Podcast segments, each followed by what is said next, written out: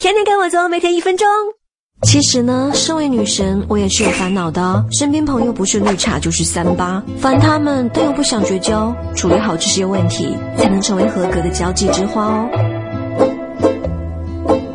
你明显心情不好，朋友却还要跟你聊天，完全不顾你的感受。我一般都直接跟他们说，人家没心情了。他要是聪明，也就不会再烦你了。要是没有眼力见的呢，我会假装看到短信，出去回电话，一直到他没有欲望再说下去。事后就说，哎呀，不好意思，刚时间有点长了。朋友一个劲儿说你不感兴趣的事，你只要保持倾听，装出期待的样子就好了，满足他的存在感，轻声附和两声，让你显得很认真。千万别反驳他，不然就。就没完了。为了一点小事，朋友就来找你理论，这种事情也是经常发生。